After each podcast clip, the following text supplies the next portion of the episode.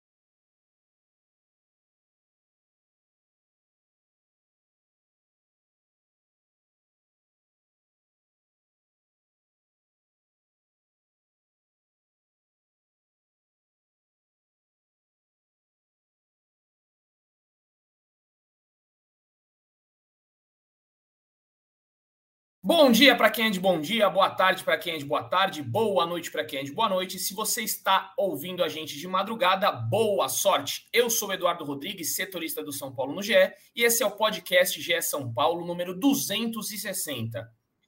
E hoje, meus amigos, vocês vão perceber que é um podcast muito desfalcado, porque assim, o pessoal aqui é chinelinho desse podcast, tem dois de férias, um de folga, um desses que está de férias gosta de twittar, gosta de assistir aos jogos do tricolor e fez o top 3, o grande Felipe Ruiz, que não está aqui conosco, mas fez o top 3 e a gente vai cornetar. Só que eu tenho ao meu lado aquele inseparável que sempre está aqui em todos os podcasts, não, não me deixa na mão, que é o Caio Domingues, da Voz da Torcida. Ainda bem que tem o Caio, se não está aqui viraria um monólogo, vocês não iam, não iam aguentar minha voz provavelmente iriam desligar este podcast, mas não façam isso porque tem muita coisa legal para a gente falar.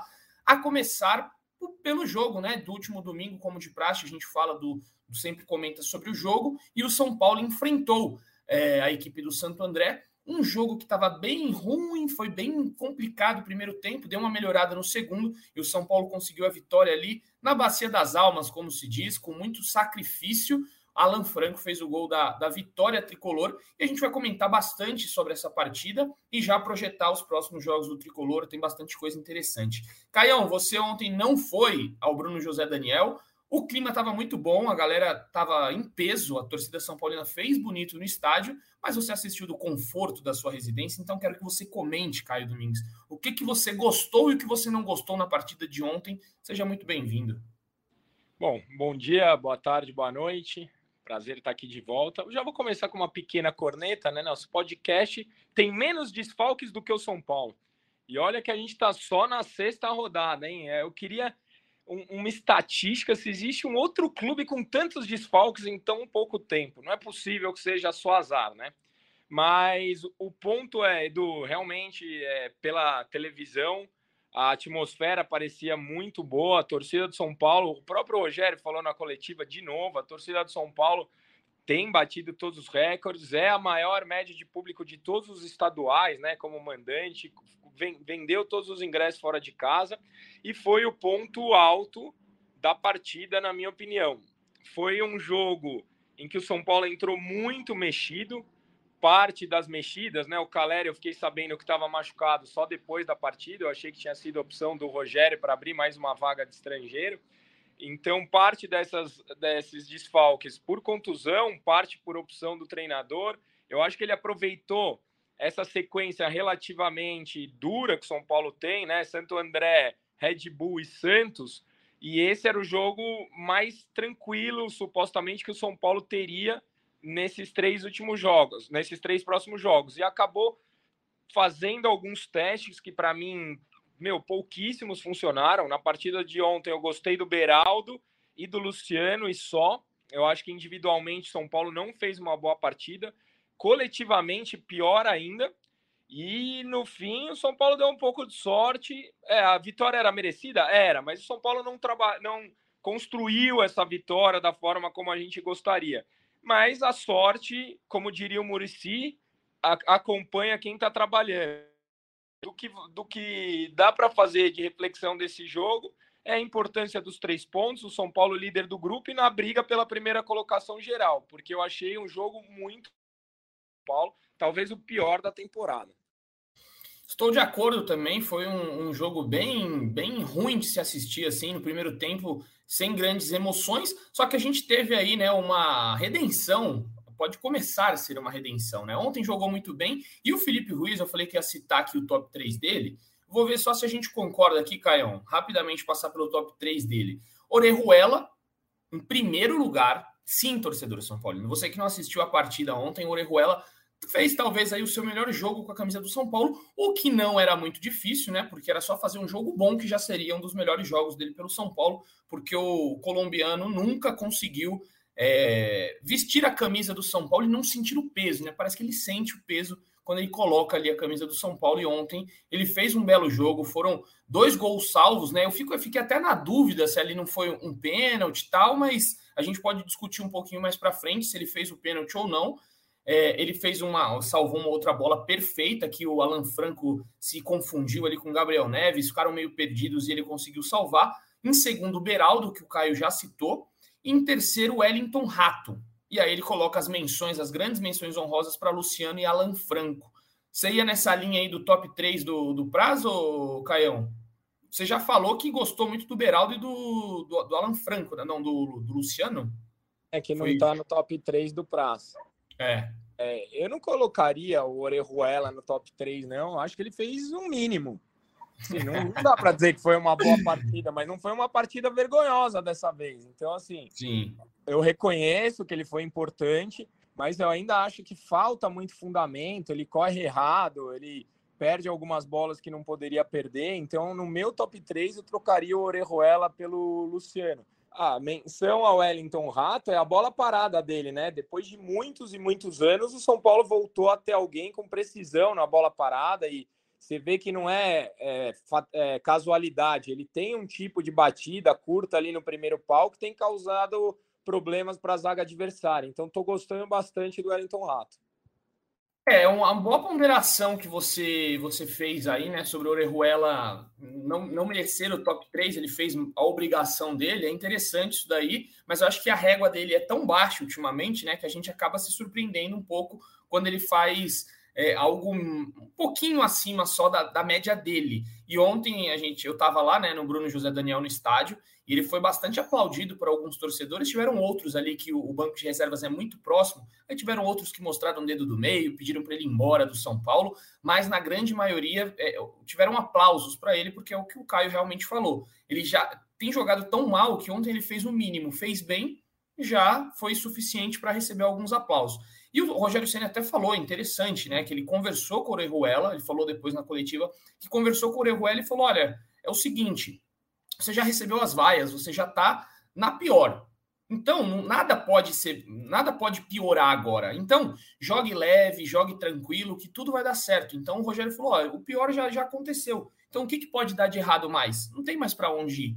E aí, eu acho que o Orejuela ouviu bem essa, esse conselho do Senna aí, e ontem fez uma, uma partida razoável. Eu colocaria ele ali no top 3. Eu vou ter que concordar hoje com o Felipe Ruiz e discordar do Caio. Até colocaria ele ali, porque assim, as duas bolas salvas dele é, poderiam ter custado a vitória do São Paulo. Então, é acho é verdade. que.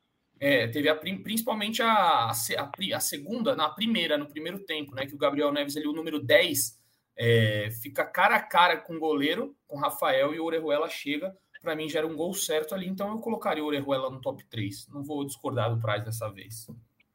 É. E aí. Não, eu tenho que reconhecer que foram duas bolas importantes. Sim. A primeira, principalmente, foi uma atrapalhada horrorosa né, do Alan Frank e do Gabriel Neves no fim os dois se redimiram, né? Sim, exatamente. Mas enfim, vamos e aí vamos lá. E aí é, é outro debate que eu quero. A gente teve o debate Orejuela, a gente pode falar um pouquinho mais dele, vai ter o papo do Natan aqui e tal. Só que o top 3 negativo. O Felipe Ruiz, o Praz, já colocou logo de cara Gabriel Neves como o pior da partida do São Paulo. Rodrigo Nestor em segundo e Wellington em terceiro. E menções desonrosas para Pedrinho e David. E aí? O que, que você tem a dizer, Caio? Concorda? Cara, é, eu o Gabriel Neves, ele é engraçado, né? Porque eu saí com a sensação de que ele não fez uma grande partida, mas não acho que ele também foi top 3 negativo. Mas você entra no Twitter e vê como tem uma galera que é completamente apaixonada, falando, nossa, que grande partida, merece ser titular. Loucura, uma loucura. outra galera que fala, nossa, o Gabriel Neves é, mostrou por que, que não tá jogando tal. Então, assim, ele dividiu muito a opinião. Para mim, ele fez uma partida razoável, uma partida como todo o resto da equipe. Não, não teve um grande destaque, eu não colocaria ele no, no top 3 negativo. O Wellington, para mim, foi muito mal. O Wellington não acertou absolutamente nada lá na frente. Nada, nada, nada. O Pedrinho também fez uma partida muito abaixo. E eu colocaria no lugar do Gabriel Neves o Caio. O Caio, assim, nos poucos lances que ele teve com a bola, porque ele encostou muito pouco na bola, e para um atacante de beirada, isso para mim é, é, é, é, pouco. Ele me pareceu meio desengonçadão, assim, não, não conseguiu construir jogadas. O máximo que fez foi tocar para trás. O Gabriel Neves ainda deu um desarme aqui, outro ali. Então eu trocaria o Gabriel pelo Caio. É, e uma coisa, uma coisa que eu me, me, espantei aqui mesmo com esse top 3 negativo do Praz, foi a, a, falta do Caio Paulista. Eu não, nossa, não, não, não vi nada dele. Ele colocou o David aqui, mas o David entrou no segundo. Ó, eu acho que o Felipe Ruiz está tomando muita cerveja na, em Arraial do Cabo e ele tá perdido, porque esse top 3 negativo dele aqui é bem, bem, bem ruinzinho. Vou mandar para ele. Não gostei, Praz. Você... Mas o David entrou mal, Edu. É, não, entrou, entrou mal. mal. Entrou mal, mas assim, ele teve pouco tempo. O que o Caio Paulista fez em. Verdade. Ué, um é o que eu tô falando. Eu prefiro colocar o Caio do que o David, sem dúvida. É. E aí, o, o Nestor realmente, né? Ontem foi um dos, dos, jogos piores da temporada do Nestor. Ele errou muito passe. É, teve um chute lá que foi. Ele deu um chute muito bom no primeiro tempo, foi o lance mais perigoso do São Paulo no primeiro tempo, um chute de fora da área. Mas aí no segundo tempo ele teve uma bola do jogo ali e isolou a bola. É, se analisar um pouco esse começo do Nestor, Caio, você acha que às vezes a cobrança é muito grande em cima desses garotos, igual foi com o Igor Gomes, igual foi com. É, já foi com o Anthony, a torcida pegava muito no pé do Anthony. Eu lembro um jogo contra o Grêmio, que ele foi vaiado depois que foi expulso, a torcida já brava com o Anthony. Você acha que tem uma cobrança muito excessiva, às vezes, em cima desses garotos? Que, cara, tem 22 anos, o pessoal quer que ele seja o salvador da pátria. Ou não, precisa mesmo estar tá jogando no São Paulo e precisa conviver com isso? eu, eu acho que a gente tem que ponderar um pouco, Edu. Eu acho que o, An, o Antônio, o Nestor não vive um bom momento. Eu a, até escrevi que ele merece um banco. E aí, o Rogério, que tem feito um, um trabalho de coaching na entrevista, poderia fazer um, um trabalho de coaching também no, na, na, gestão do elenco, sabe? Não precisa expor o moleque dessa forma. Só que eu acho que a gente não pode transformar o Nestor no novo Igor Gomes porque ele é um moleque com potencial. Se você olha para o nosso elenco, são dois, três aí que tem um mercado na Europa, que é ele, o Pablo Maia e o Wellington.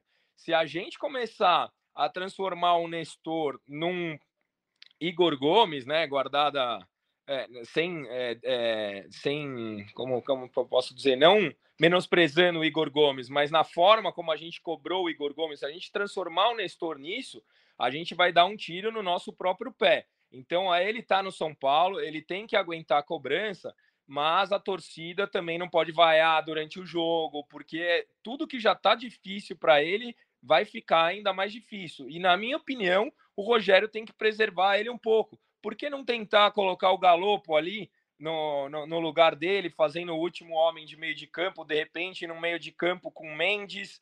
É, pode até ser o Pablo Maia, Pablo Maia, Mendes e Galopo, ou se a gente tiver vaga disponível de estrangeiro, a gente pode colocar o próprio Neves, o, o Maia e o Galopo, é, o, o, o, o Gabriel Neves, o Mendes e o Galopo, Caleri e o Alan Franco. Por que não? Por que não? Então, acho que está na hora do Rogério preservar. O banco fez muito bem para o Luciano.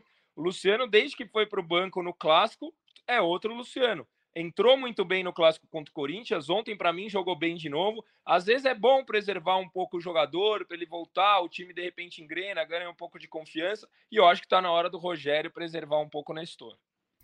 Pois é, tem essa, essa cobrança, né? Às vezes passa um pouco do ponto. Ontem o, o Ceni também falou na coletiva que falou com, com o Nestor né, sobre críticas, já tinha batido um papo com ele e disse que ele tem que manter a cabeça fria, conversar com os companheiros que já passaram e até brincou, né? Kaká já foi vaiado, Luiz Fabiano já foi vaiado e eu, Rogério Ceni, no caso quando ele disse, já fui vaiado. Então assim, não tem como fugir disso, mas você tem que ter uma cabeça boa para tirar toda essa, essa coisa ruim. Tem até um bastidor, eu não sei se eu já contei em algum podcast aqui, que no ano passado o Igor Gomes era muito criticado depois daquele jogo contra o Atlético Goianiense, lá no, em Goiânia.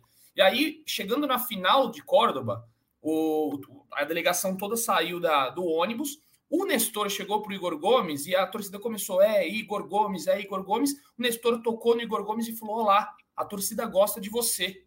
E aí o Igor Gomes deu um sorrisinho, é, tipo, pô, verdade, porque deu para perceber ali que o Igor Gomes estava muito incomodado com as críticas. E o Nestor com seus 21 anos na época, foi o cara que deu um toque e falou: Olá, a torcida gosta de você. Então, acho que o Nestor tem uma cabeça boa, é, tem essa capacidade, acho que vai conseguir contornar isso daí, mas talvez um banco para ele vale a pena, sim, sem dúvida nenhuma. É, até porque não tem intocável, né? O, o Rogério não, não defende que vai jogar quem tá melhor tal, e no momento ele não tá bem. Ele não tá bem. a, a última tomada de decisão dele tem sido muito ruim, e aí é a imagem que fica. Porque se você parar para pensar, ele colocou umas duas bolas ali, atacante na cara do gol. No clássico, ele recebeu, ganhou na corrida, chegou na cara do gol, chutou errado. No jogo de ontem, no jogo contra o Santo André, pô, ele fez a tabela, se apresentou muito bem na área e aí chuta de primeira. Então essa última tomada de decisão não tem sido boa. E é essa a imagem que passa para o torcedor. Então, de repente, preservá-la um pouco para que ele recupere a confiança, entrar ao longo das partidas com um jogo já um pouco mais encaminhado, de repente pode ser um, um bom caminho para ele. Porque eu, eu, vejo potencial nele, mas eu acho que ele está tá abaixo mesmo. É isso, São Paulo que, que joga né, na, na próxima quarta-feira, 7h30 contra o Bragantino. Vamos ver se vai ter mudança. Ontem o Ceni resolveu fazer ali bastante alteração, principalmente do meio de campo para frente. Foi um, um, trio de ataque é, inédito, né? Nunca tinham jogado. O Erisson foi estreia do Erisson, a gente já fala um pouquinho mais do Erisson, mas jogou Pedrinho de um lado, o Caio Paulista do outro, para ajudar um pouco o Orejuela ali, e também o Erisson. E aí, Caio, eu te pergunto, né, sobre o Erisson. Deu para ver alguma coisa dele ontem? O Rogério depois falou que ele não vem necessariamente para ser reserva do Caleri, ele pode brigar por posição e ser até companheiro do Caleri é, no, no, ataque. O que, que, você viu ontem do Erisson? Deu para ver alguma coisa boa ali? Eu vi um, características muito parecidas com a do Caleri num time que tem uma dificuldade tremenda de criação.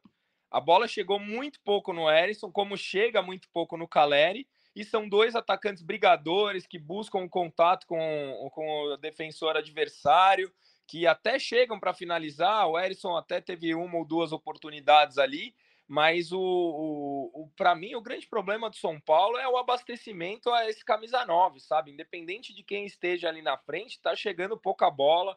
Quando chega pelas laterais, principalmente o Wellington, tá errando muito cruzamento. O São Paulo sem o Rafinha, sem o Igor Vinícius, sente muito esses cruzamentos na área, então é uma ou outra bola do Rato ali que chega mais redonda, de resto é bola quadrada e lance para brigar com os zagueiros. Então acho que o Erisson fez um papel muito parecido com o que o Caleri está fazendo nesse começo da temporada e prevejo dificuldades para os dois se o São Paulo não melhorar a, a chegada ali na, na frente. É, até a análise que eu fiz hoje no GM né, foi muito em cima disso, da falta de objetividade. Ontem o, o Ceni bateu nessa tecla de novo, disse que precisa trabalhar isso, e eu cito na minha análise de que ano passado o São Paulo sofreu exatamente com isso, né? Era a falta de objetividade, chegava na cara do gol e tinha assim, é, contra o próprio Palmeiras, né? É, tiveram jogos contra o Palmeiras que era para o São Paulo ter feito, conseguir fazer três, quatro e não, não, e não, não saía do lugar porque faltava essa objetividade. Copa Sul-Americana sofreu, Copa do Brasil contra o Flamengo. Aquele jogo contra o Flamengo é emblemático. Você pega uma Copa do Brasil aqui, o São Paulo poderia ter aberto 3 a 0 só que não matou o jogo, levou contra-ataque, levou dois gols, levou três gols. Se eu não me engano, foi 3 a 1 né? Se não me falha a memória. Oh, isso. E, e, e, pode falar, Caio. Não, isso, só porque você. você é, tá, não, então... Eu respondi. Não quero te é, deixar não. no vácuo aqui. Ah, boa. Só tem você. Se você me deixar no vácuo hoje, ferrou, velho. E aí, é isso que aconteceu contra o Flamengo ano passado. É um jogo mais emblemático para mim da falta de objetividade. São jogadores que chegam na frente do gol e não conseguem é, matar a partida. E ontem isso daí ficou claro mais uma vez na análise do. Se você não leu, leia lá que eu, eu cito essa dificuldade que pode ser é, um repeteco de 2022 e com certeza o São Paulino não quer repetir 2022 de bater na trave, ficar no quase. O, Edu, eu li, e aí eu acho que eu queria te fazer uma pergunta aqui, como você fez essa análise. Se a gente está repetindo os mesmos erros do ano passado, só que a gente tem nove, dez jogadores diferentes, é, é, é treinamento? É o esquema de jogo que não está dando certo e a gente precisa ter variação? Ou o ano passado e esse já mudou tudo e uma hora as coisas vão se encaixar? É, Porque eu tô mais. Você para e pensa, você fala, pô, o Rogério tá aí há dois anos e a gente continua Sim. tendo os mesmos problemas. Eu acho que a gente vai conseguir fazer essa análise quando começar o Brasileirão, por exemplo, que aí o time já vai ter. Porque ainda, querendo ou não, são seis jogos, né? Seis, seis. Vai para a sétima rodada agora. Acho que é, é pouco para a gente conseguir saber. Que eu até coloco lá, ainda há tempo para mudar o cenário, porque está no começo de temporada. Então, eu acho que no Brasileirão, começo do Brasileirão, a gente pode voltar, porque aí a gente vai poder cobrar o Rogério Ceni, que inclusive tá com um elenco do que ele queria. Ontem ele disse mais uma mais uma coletiva boa, né? Que a gente sempre tem coisas para citar aqui. Ele disse: "Estou muito feliz com o que eu recebi, com o elenco que eu tenho, que hoje eu tenho mais velocidade, tenho mais opções de mudança, então estou contente." Então, assim, a responsabilidade no começo, quando a gente vê o Brasileirão ali, a coisa engrenando, o, o maior é, que tem quem tem que ser mais cobrado dessa vez é o Rogério Ceni. Ele pegou para si uma responsabilidade muito grande a partir do momento que ele é, virou um manager. Eu vou mandar embora, eu vou contratar, eu quero esse, eu quero meu time assim, assado. Agora é com ele. Então acho que. E com o departamento médico também, né? Não dá pra gente tirar é. da conta. São 10 jogadores todo, toda vez, Edu. Toda vez. Então, mas aí eu vi até seu tweet ontem. Só que se você for pegar o São Paulo, é muito azar também, cara. O Rafinha torceu o tornozelo. O Ferrarese machucou sozinho o joelho não sei quanto tempo. O Arboleda vem de um problema do joelho sério, de uma, de uma grave lesão, porque ele torceu numa disputa de bola. O, o Igor Vinícius foi tendinite, né? Aí é, eu não sei, é pubalgia. Pubalgia eu acho que já é um pouco. Aí acho que pode ser cobrado, né? Com uma lesão é... mais muscular, né? Muscular. O Caio, porrada lá na seleção sub-20. Diego Costa aí. O Diego Costa é um problema. Porque Diego ele poderia ter esperado antes das Isso. férias, aí não sei é. o quê. O Diego então, Costa assim, foi a mesma coisa do. Do, do Luan. Do Luan, isso, do Luan. Do Luan. Ah, não vai, não operou e tá aí. Isso daí pode ser cobrado, sem dúvida nenhuma. Pô, aí a gente já tá falando, sei lá, são 10, são 2, 20% de jogadores é. a mais, mais opções na lateral, mais opção na zaga, que o São Paulo tá com problema. Eu acho que o, o a, a, palavra azar ela, ela encobre muita coisa, sabe? Eu acho que a gente não pode achar normal a quantidade de lesão. A gente está só no sexto jogo, Edu, só no sexto jogo. E é de novo, a gente grava juntos aqui há, sei lá, um ano e meio, dois, E a gente sempre fala desse tema aqui, não muda também. Exatamente, é complicado. São Paulo nos últimos anos, na época do Cuca já, já tinha diversos problemas, é algo que chama atenção, sem dúvida nenhuma. E a gente sempre faz aquele ranking no final do ano dos clubes mais lesionados e o São Paulo sempre está ali no, pelo menos top 5, São Paulo tá de clubes lesionados. Se for buscar as, as matérias aí, com certeza a gente vai achar. Enfim, vamos ver. E também outra coisa que o Ceni falou né, na coletiva, citando várias vezes a coletiva do Ceni, é que ele espera ter um time melhor no Brasileirão, porque ele acredita que vai ter praticamente todo mundo de volta. Pelo menos Rafinha, Igor Vinícius, Arboleda. É, o Diego Costa eu acho difícil para o começo do Brasileirão ainda. A expectativa é que seja um pouco ali no começo do Brasileirão, mas não no início do Brasileirão. É, pode ser que ele tenha mais gente, um, um, grupo melhor nas mãos. Por enquanto, acho que é cedo para a gente responder essa pergunta que você me fez, mas vamos ver. O começo do Brasileirão está logo ali e o São Paulo tem margem para mudança. Passar aqui, ia falar mais alguma coisa? Eu ia, eu ia falar que com todos à disposição, o Diego Costa vai penar para brigar por essa zaga aí, viu? Porque eu tô gostando do Beraldo, meu. É, tô gostando exatamente. do Beraldo. O Beraldo, muito bom jogador. Até eu fiz uma matéria que vai sair na, na terça-feira falando sobre o Beraldo. E eu fui buscar uns números dele aqui. É, nos jogos que ele teve, ele, ele é um cara que dá muito passe. Pra, é, todo momento ele está dando passe. No jogo contra ontem, ele acertou 89% dos passes. Contra a portuguesa, 91%. E ele tentou lançamentos longos.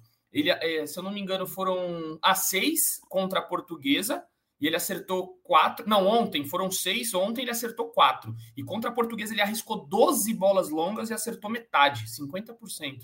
Assim, é um jogador, 19 anos só, e ele tem uma postura muito firme, né? Sim, sim, tô gostando dele, sim. E é o único canhoto agora, né, que o Ferrarese machucou, o Rogério gosta dessa saída pela esquerda.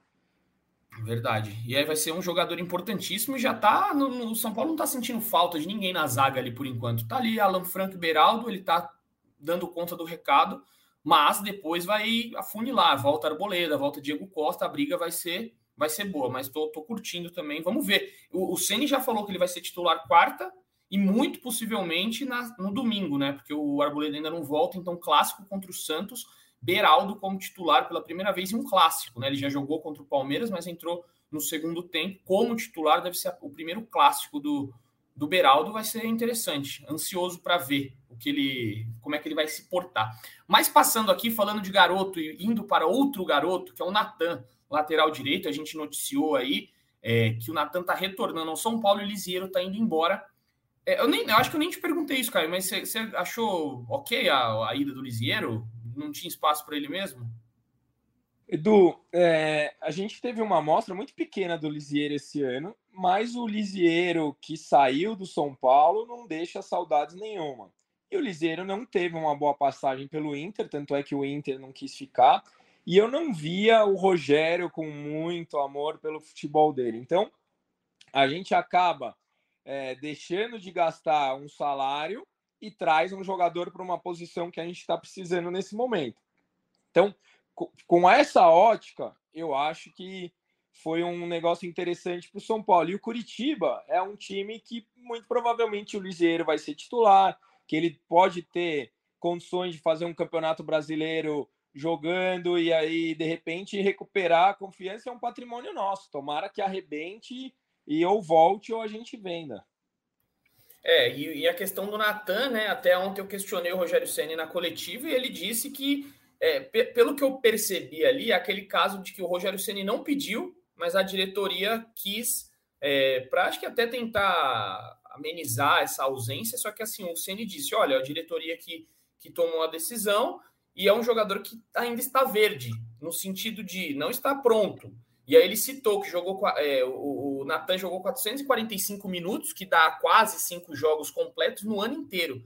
Então ele já deixou amostras ali de que não vai usar o Natan de titular logo de cara. Eu acho que ele vai ter que brigar com o Orejuela. É aquela coisa, se o Orejuela mais um jogo fizer tudo errado, aí o Natan já entra no próximo como titular e vai ser testado. Mas me deixou com uma pulga atrás da orelha. Pô, traz o Natan e acho que nem vai ser utilizado. Aí volta o Rafinha e o Vinícius acabou, o Natan vai ficar encostado, né? É, é. É, eu, eu acho que a diretoria está forçando uma saída do Orejuela e o Rogério está comprando uma briga é. desnecessária. Exatamente, porque o, o Ceni tem aquela coisa, quando ele coloca na cabeça uma coisa, não tem torcida que vai ou diretoria que bata o pé que ele vai ceder. Aí que ele quer mostrar que ele tá certo. Então, o Orejuela é um, é um caso desse, né? Ele quer mostrar ali que o jogador pode, que o jogador é capaz e vai colocando o Orejuela. Então, enfim, vamos, vamos esperar. O Natan já se despediu hoje, né? Ele fez um post nas redes sociais, a gente subiu lá no GS, se você quiser ler, que o Natan já fez essa, essa despedida. É...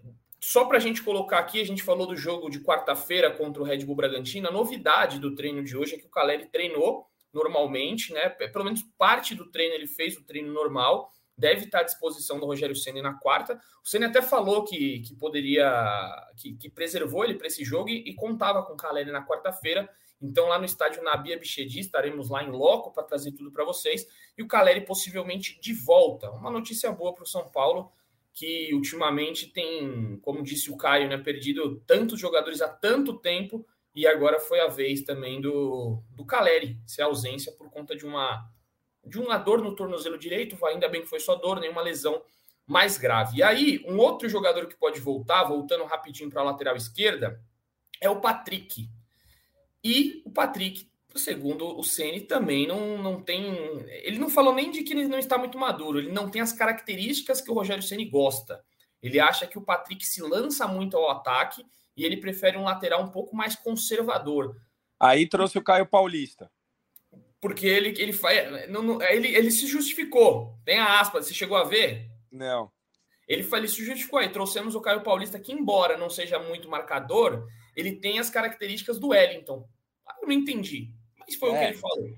Então, exato. Ele trouxe o Caio Paulista. Então, mas acho ele, ele o, o Patrick vai se juntar ao elenco. É, o, o Sul-Americano Sub-20 acaba no dia 12 de fevereiro. Depois disso, o Patrick já se junta ao elenco. E também acho que não vai ser muito utilizado. O Ceni vai, vai ficar com o Wellington. E o Wellington, a gente trouxe hoje uma, uma notícia, né? O, o Vene Casagrande, que, que é repórter, também já tinha dado essa notícia na quinta-feira sobre a recusa do São Paulo numa, numa, proposta do Besiktas pelo Wellington, só que era muito baixa a proposta, 2 milhões e meio por 80% dos direitos e 1 um milhão de euros variáveis. Se o Wellington batesse algumas metas lá, ele conseguiria acionar esta cláusula. O São Paulo falou: de jeito nenhum, meus amigos, vocês estão, estão brincando, né? Vocês querem me dar é, 14 milhões? Eu aceito 35 milhões. E aí o Besiktas saiu da jogada. Atitude correta do São Paulo, né, Caio? Não pode vender por micharia, não, né? É, a, além do, do valor, é uma posição que a gente não tem outro, né? Se for vender, tem que vender por uma boa grana para que a gente consiga investir, porque a gente vai ter que comprar alguém. Então, trocar elas por elas, mantém o Wellington aí, que já está adaptado ao clube. Então, não venderia por esses valores também, não. É, e outra, né? O, vai comprar quem? São Paulo já é. com muita dificuldade para achar um lateral esquerdo no mercado. Não vejo nomes. A gente até debateu uma vez aqui, teve uma live que a gente fez, colocou alguns nomes em pauta, e não tem, não tem muitos laterais, então realmente muito difícil essa situação é, da lateral esquerda do São Paulo. E vamos ver se a gente, no, nos, nos próximos, provavelmente na próxima janela, vai ter alguma outra proposta melhor, um pouco mais rentável ao São Paulo, porque essa realmente não, não foi nada boa. Não venderia por, por esse valor jamais.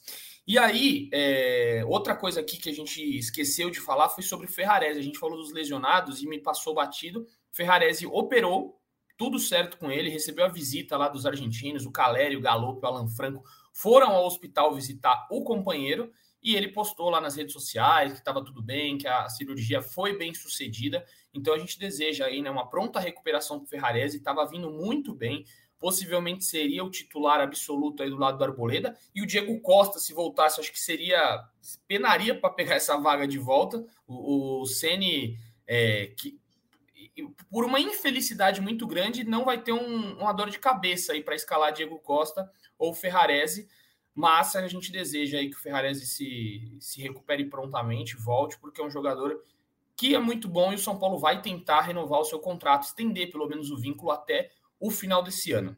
E vai fazer é... a recuperação aqui, né, Edu?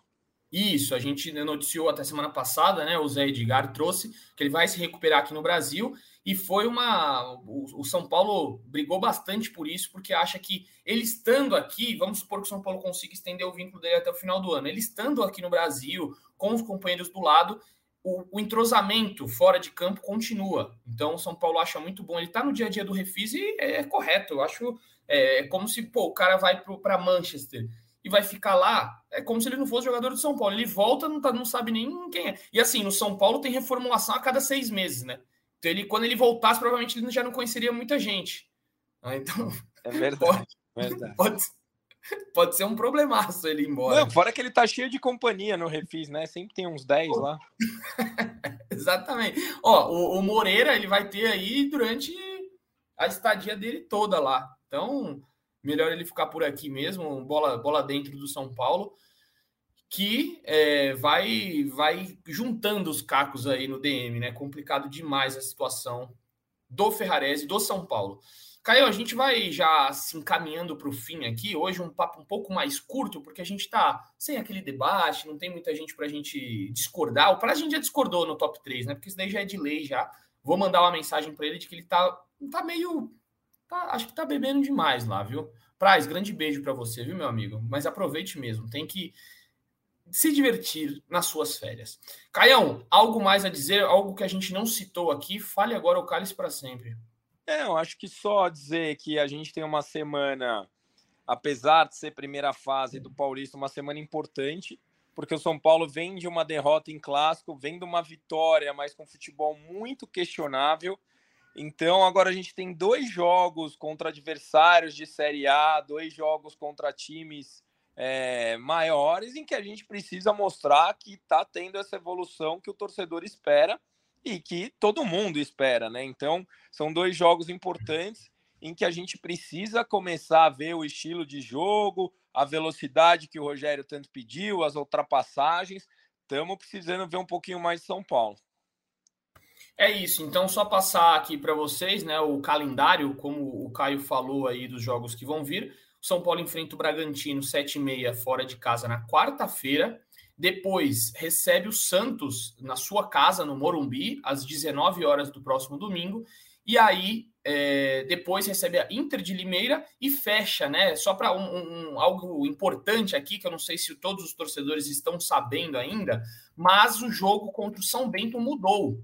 O jogo aconteceria na, no sábado de carnaval e ele vai para terça-feira às 7 horas da noite. Então, já estava sabendo dessa mudança aí, Caião? Puta, não. O pior é que eu vou estar em Sorocaba, eu já tava com tudo armado, cara, para levar toda a criançada do condomínio. Ah, é. mas vou na terça, né? Só vai mudar. É, é. é terça, sete da noite. Eu também eu vou, eu vou, estar de plantão, só que eu, eu faria esse plantão muito provavelmente da praia. E é. aí eu vou ter que voltar um pouco mais cedo. Me quebrou completamente. Obrigado aí, viu, Federação Paulista, São Paulo, acabando com o nosso carnaval. Brincadeira, é. viu? Mas, mas enfim, ó, acho que no site da federação, tô entrando aqui, se eu não me engano, já tá a mudança lá. É décima rodada, deixa eu ver aqui. Uh, abaixando, abaixando. Exato, ó, já está no site da federação, confirmado. Terça-feira, 21 de fevereiro, São Bento, São Paulo, às sete e meia da noite, no estádio municipal Walter Ribeiro, em Sorocaba. E aí a alteração aqui foi o motivo ajuste de tabela. É o que está escrito na provavelmente, né, para ter algum jogo na terça-feira de carnaval, é feriado, é, é feriado, então esse é o ajuste de tabela. Vamos colocar um jogo ali na terça que a gente precisa. É, o jogo vai ser transmitido pelo Paulistão Play e YouTube Premier. Então, fica aí informação para o torcedor que não sabia. A gente vai subir já já no GE também essa, essa alteração aí. Caião, acho que é isso, né? Passamos por tudo. Voltaremos aqui na quinta-feira, depois de São Paulo e Bragantino, para trazer tudo para vocês desse jogo, bater um papo com o torcedor. E a gente vai ficando por aqui, Caio. Obrigado, viu, por não me abandonar. O único. Dá mais. O único. e abraço a você também, torcedor, que nos escutou aqui neste podcast. Deixo aquele beijo no coração e um abraço na alma de cada um de vocês. Valeu!